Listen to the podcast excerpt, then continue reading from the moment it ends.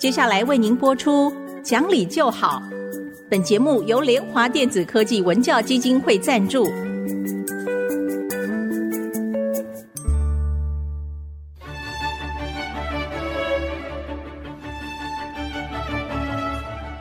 在日常生活当中，人们的不理性行为经常是隐藏在看似理性的包装和掩盖之下，很难被察觉。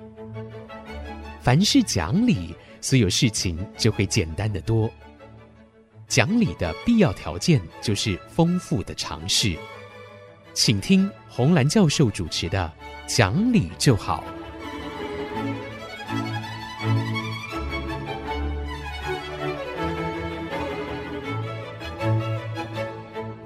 这里是 iG 之音竹科广播电台 FM 九七点五，各位听众朋友您好，您现在所收听的节目是讲理就好，我是红兰。听众朋友好，我是田丽云老师好，田老师好。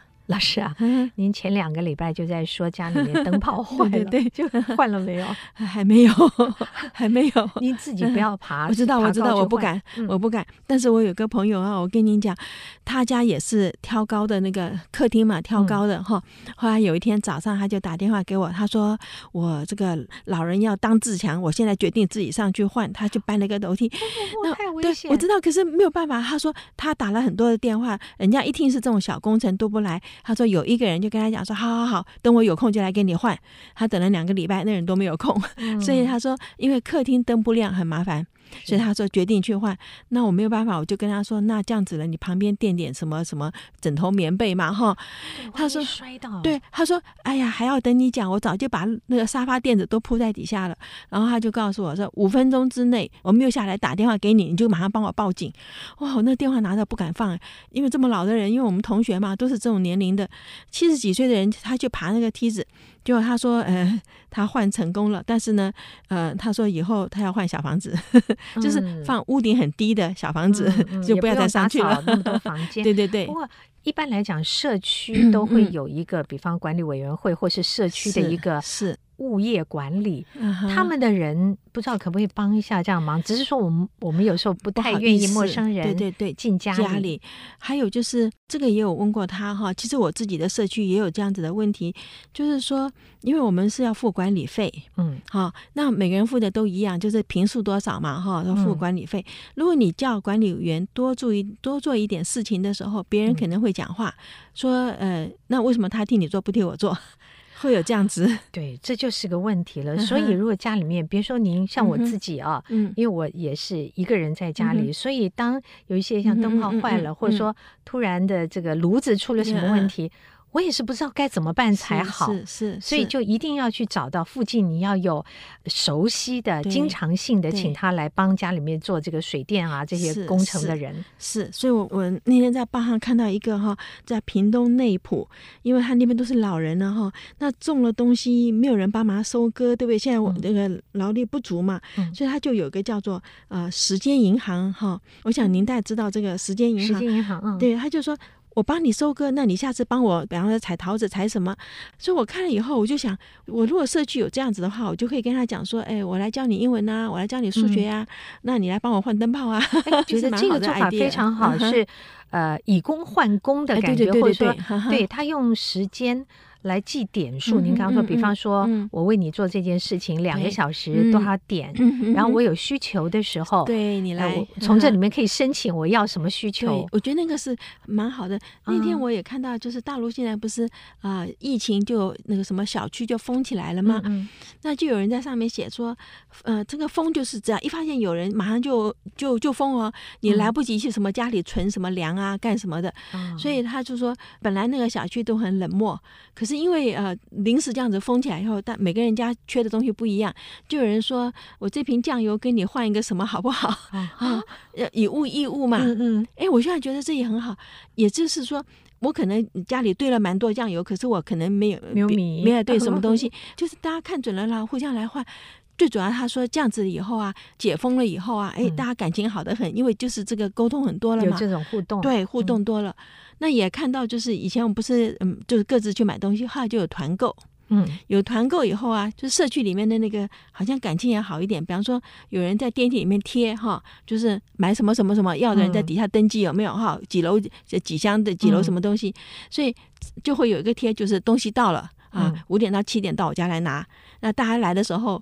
有时候不太好意思，就是空手去；有时候还是会带点东西或者聊天一下或干什么。最多就是约几个人一起去，然后那个里面啊、我知道那个社区好像是在民生社区里面，他们最后变成下午茶哦，啊，这样就很好了嘛，挺好的。对不对？对，其实我知道有一些社区里面，尤其是这个女主人啊，家庭主妇会用各种的方式来相互的交流，比方说一家出一个菜。啊，借着这个，对对 potluck 然后这个吃的过程，你还可以让别人带走，对对，这一种感情促进的方法。那至于老师刚刚说，我们说如果说服务就是提供需求的话，有一些社区他们就会有，比方像跳蚤市场，自己社区里面也可以办，你把你家里面好好的但用不着的东西拿下来，我们相互交换。对，我觉得那个很好耶。对，类似这种，因为我们知道。大家都说我们要环保啊，减少物质的使用等等。当然，你也不能让做生意的人都没有 生意可做啊。所以我想说，你有喜欢的东西，用过了一阵子，就像看我家里面啊，这个喝红茶的杯子、喝咖啡的杯盘啊，什么。其实我们平常就用那三两个，可是家里有好多套。对对对，那不如拿出来去跟别人交换一下。对对，这这这个物尽其用是很好。因为我们家大楼地下室是有一个那个就是垃圾回收的地方啊。嗯，我每次去都有看到，比方说书架呀、沙发呀、椅子啊，这都还是很好的。嗯，应该有很多人可以用得到，但是因为就是你也不知道给谁，最后就是堆在那边，然后就请环保局拿走，嗯，就很可惜啦。我知道的是，在桃园，嗯、他们会有把家里面如果有一些家具大型的，嗯、但是还好还可以用的，哦、可以通知环保局他们，嗯、他们就有一个部门呢，啊、是修复，啊、修复了之后他就放在那里卖卖。对对对对，我知道。有一些还是家里面的老东西，可是经过修复 之后，其实 呃现在反而值钱了，这是可行的。是。嗯这个很好，总是觉得物尽其用。像我有个院子，也很希望有人来帮忙剪树。嗯，也许老师，我们是不是跟学校可以这样合作？对对对，哈哈。比方说，哎，学校里的同学们。也有这个时间银行的做法，把时间你的服务的时间存起来。是，那我们有需求，就家里面有需求人，像老师你说来帮我打扫这个花圃或 什么，嗯，把这个东西就跟学校去做登记，然后来交换。对，说不定这个真的是很好。其实每个人可以提供的东西是很是很多。现在就是平台，我们希望找到这样的呃，愿意做公共平台提供服务的交换。嗯，那这件事情。如果有哪一个基金会或是哪一个公司企业的服委会愿意做的话，我觉得。洪兰老师也是很乐意提供 协助的啊，这个就会很好。其实您知道哦，那天我去上那个李四端的节目的时候，他在问嘛哈，他说啊，就我们现在台湾已经进入老人社会了，嗯、那么在这个长照花很多的钱，而且家属在这个也是很大的负担。跟我一起去的是台大，应该是老人科的一个呃主任呐哦，你还没有生病、啊、是不是詹鼎正啊？对对对，是的哈，对他就是一再推动，对，不要等到。呃，爸爸妈妈是年纪大了，你要给他治病，要在那之前。所以那时候就有讲到说，老人哈退休了以后，其实一定要去社区服务。嗯，你社区服务走出去跟人家讲话，好，因为他是。临床，可是我们做研究的，我就看到，我说你跟人家讲话的时候啊，你的大脑整个活化起来，你心里要讲我要讲什么，对不对？所以我要已经要准备。我在讲第一个字的时候，下面五个字已经在等着，因为不然的话，我们话不会连着，就会不会很断断续续。所以你的运动皮质序就已经在准备，把下面五个字都要讲出来。然后我们看到说，你耳朵要听，要听你讲的话是不是正确？你的前脑还要工作，就是我刚刚讲的话有没有得罪人家，有没有讲的不好，所以你整个大脑在动。所以老人家是要出去跟人接触，所以最好的方式就是我有什么能力，我教你。我是银行家，我教你怎么填那个呃什么报税单呐，啊，怎么去填这个银行贷款。那我是老师，我教你英文，我教你数学。那 每个人都有，甚至我看有人教插花，嗯，哈、啊，这什么都很好，他就是要跟人家接触。其实啊，老人才是宝。嗯、我们从很多退休的高龄朋友的身上可以得到很大的收获，等着去挖宝。好啊我们现在先休息一会儿马上回来。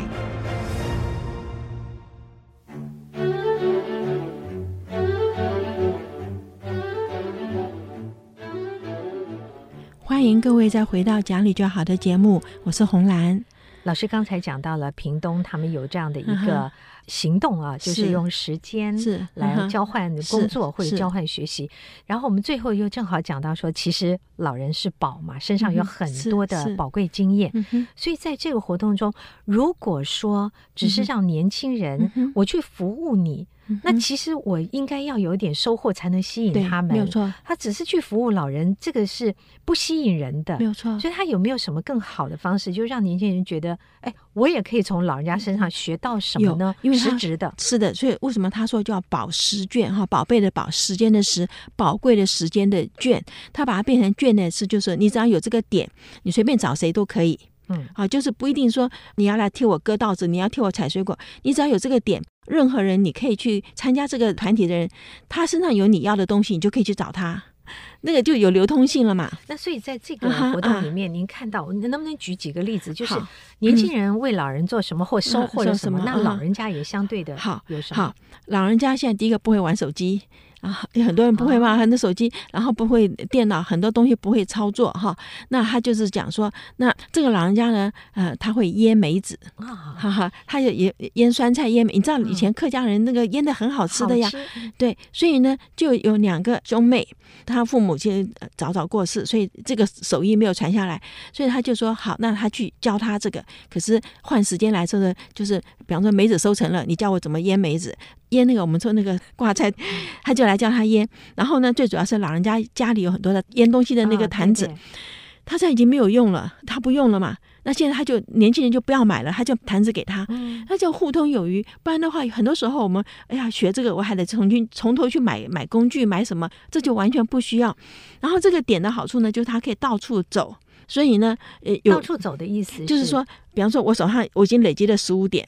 嗯，那么我这十五点呢，我可以去到十五个人家，每一家换一个小时的，哦、你教我一个小时的什么东西，哦、裁缝衣机啊，做什么都可以，只要是这个老人家有能力可以 offer 什么样的课，那你手上是有这个点数，我这个一个小时换一个小时，哦、好，不管是什么，一个小时换一个小时，哎，这个就好玩多了，是。啊，纯粹只是去照顾服务老人家，我觉得真的可能很多年轻人觉得我在学校都已经有这些公益的对呃事情要做。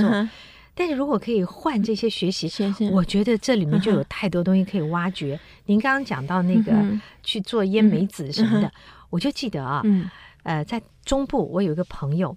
他们家呢，以前就是那种嗯比较所谓的地主啊，啊所以就会有佃农这样的关系。啊、那当然是早年，早年，但是他们一直都保持着情感很好。啊、那这个所谓的佃农家呢，嗯嗯、就会在每年过年前，他们就去做那个豆腐乳啊，是送给这个主人家的少爷们。这现在都已经老了啊。我尝到过那豆腐，好吃的不得了，就想学，那就不知道有什么管道可以学。你你直接去问他没有用。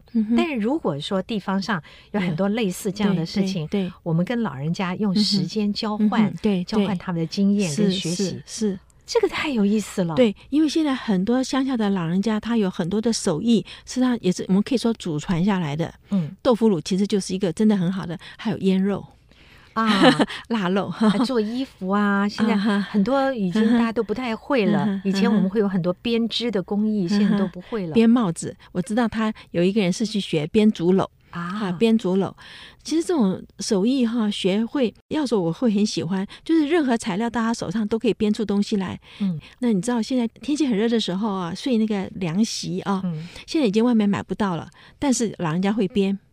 好，现在要买要买那种蔺草的，什么大甲那边编的，很贵很贵的。但是如果你学会了以后，有材料，其实也可以用竹子编。好。我们很希望有这种很聪明的朋友们呢、啊，来想想像这些事情要怎么样去把它媒合在一起，嗯、成立一个什么样的平台吗？然后去让所有本身有这样的时间或是能力的人来上来登记，然后在上面可以找寻我所需要的学习，或是我可以做的付出出来。对，你 post 出来说我需要是什么，哎、我有什么可以 offer，嗯，对不对？那就那就觉得很好。像我就一直很想，因为已经有好几位家长啊，嗯、特别找到我说。可不可以教小朋友一些礼节，尤其是餐桌上的礼节。啊、我说这个应该是小事情，不？你知道，我们举个最简单例子，嗯、许多的孩子吃饭的时候，右手用筷子或汤匙，左手是垂在桌下的。哦，你看像这种小地方，嗯、很多孩子都会犯这种毛病。嗯、他们说，我们来教一教孩子们这些礼节。是，是，是，如果有这种交换平台，我就很愿意啊。对对对，我觉得这个很好。嗯、哎，你你讲的这个哈，我们当时留学生出国的时候，有个留学生讲习会，嗯，它里面就是教你怎么用刀叉。其实现在有很多学校，呃，如果出国去比赛啦，或者说去交流的时候，我知道的是行前也会有这样的礼节课程，包括了餐桌礼仪。那前一阵子正好跟一群大学生在分享，说什么叫做食的美学、食的文化、饮食美学跟文化。他不是说你呃。配那些菜色的颜色啊，式样。Uh. 除了这个之外，uh. 什么叫做美学跟文化？Uh. 你餐桌的礼仪就是哦。对，你吃饭的仪态好不好？Uh. 那你吃饭的时候，很多人到现在嘴巴会有声音的哈。Uh. 对呀，很多年轻人都会这样，我很意外。像这些都叫做饮食的文化跟美学。Uh. 是是是。是其实我们刚去美国的时候啊，对于外国人吃饭桌上放那么多的餐具，哈，很头疼吗？对呀，因为你不知道从哪里开始，而且哈，你说我们一个杯子喝水就好，他不是喝白水的，跟喝酒的又喝什么各种酒还不同，对，然后各种杯子就一堆东西，所以后来想，难怪他们要那么长的桌子，那么大的空间，而且盘子里面是大盘子、小盘子叠在一起的，对不对？沙拉盘子下面是个，哇，我那时候真的觉得很感谢，说出国之前有留学生讲习会。因为不然的话，真的不知道从哪里着手。说我们的话，一双筷子，一个盘子，我就解决了所有的东西了。他弄了这么多东西，老师，我们也有汤碗呐、啊，大小碗啊，碟子啊，也有不同。通常，除非是正式的场合啦，大概他们比较正式。一般的时候是真的很简单。不过，我我常说有一些东西 学习了，并不是他在生活中一定每天用到，但是他会在特别的场合或状况下用到。那这个时候我们就不能不知。对，这个这个礼仪是一一定要有的。是，所以老人家有很多东西可以教。我觉得比较特别可以教的，应该是生活的经验。哦，交给年轻人，年轻人生活的经验，嗯、因为我们常说“但愿少年有知，但愿老者能为”，对不对？嗯、少年有知的时候，像我最近上课哈，因为讲我看到有学生中间要跑出去抽烟，哦、好，就他烟瘾已经那么大了哈，我觉得很不妥，因为他将来如果有小孩怎么办？因为二手烟、三手烟会害孩子，所以我有一天我就在上课之前我就放了几张投影片哈，就是呃。妈妈如果酗酒，那孩子生下来大脑是没有胼胝体的哈，嗯，那种以前叫做落地死。那现在因为医术好了就可以活，可是对社会也是造成负担，父母更是更大负担。还有就是你抽烟的时候啊，你的那个血管会缩小嘛，嗯，那你你血液进入胎盘就不够，你的孩子脑会比较小一点。然后最主要是现在有很多的实验哈，就是不止美国、荷兰各个国家的实验都做出来，母亲如果一天抽烟超过十根，孩子犯罪的几率比人家多两倍了。就是嗯，我们叫 anti-social 反社会行为啊。我那天讲完了以后哈，中间休息嘛，就有个学生上来跟我讲说：“老师，我如果早点知道，我不会上瘾到这么地步哈。”那我说你还年轻啊，你才二十一岁嘛哈。我说三年级嘛哈。我说你来得及。他说：“老师，你知道我已经抽了，他是抽了五年，那就高中他就开始抽了，所以。”我就觉得说，早点告诉小孩子哈，他不要等到说啊已经上瘾了或者怎么样才来知道。我那天真的下完课程很高兴，是有一个学生也来跟我讲，他说，呃，我曾经对毒品很好奇，因为他们班上有人有人吸毒嘛哈。他说，但是我很高兴，就是我那时候没有去试，然后我现在知道我一定不会去试。嗯，好，那就是我们早点告诉他这样子的好处。所以老人身上有很多东西是可以让孩子少走很多冤枉路啦。对。我们也希望年轻人啊，嗯、呃，其实可以从自己的爷爷奶奶、外公外婆身上开始啊，嗯、从他们身上去学一点什么我们不知道的，同时也为他们做一点事。对对对，好，那我们今天就跟各位谈到这儿。如果您想重听一遍今天的节目，可以上爱惜之音的 Podcast。好，我们下星期见，再会。本节目由联华电子科技文教基金会赞助播出，用欣赏的眼光鼓舞下一代。联华电子科技文教基金会邀您一同关心台湾教育，开启孩子无穷的潜力。